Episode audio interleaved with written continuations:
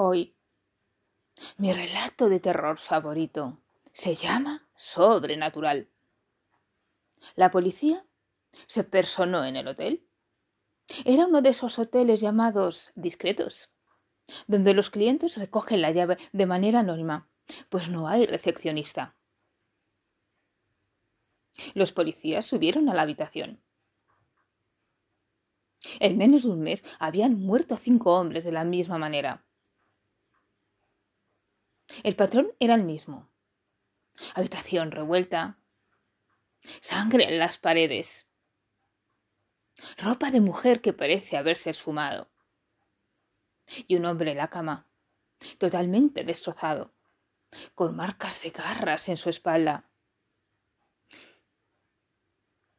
y la cara totalmente desfigurada por los mordiscos. Los testigos oían gritos, lamentos y rugidos, unos terribles rugidos. Y luego el silencio. Las autopsias habían llegado a la conclusión de que la asesina no era humana.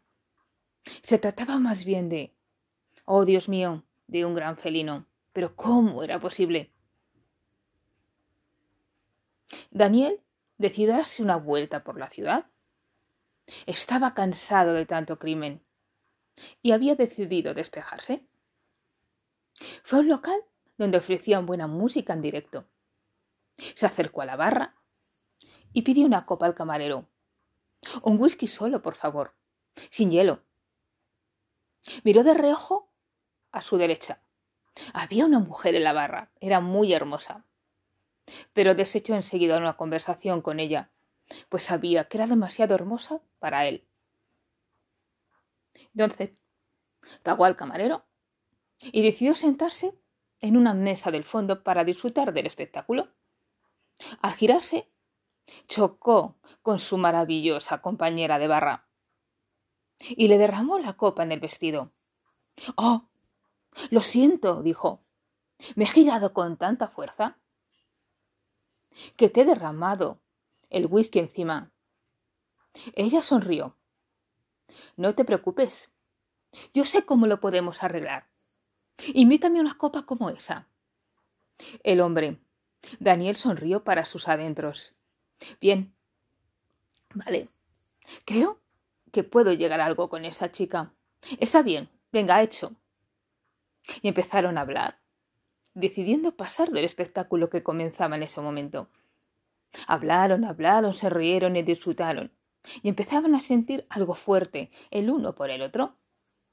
Decidieron abandonar el local y se dirigieron a la casa de Daniel. Allí la pasión se desató. Las llamas en las sábanas, la lujuria, el deseo, el placer, Daniel se despertó. Cuando empezaba a amanecer, fue al cuarto de baño a ducharse y se miró la espalda. La tenía llena de arañazos. Escuchó un ruidín que provenía de la habitación como un ronroneo. Se acercó a la cama y se fijó en la espalda desnuda de ella. No puede ser, en su espalda había tatuada una gran pantera negra y estaba empezando a rugir.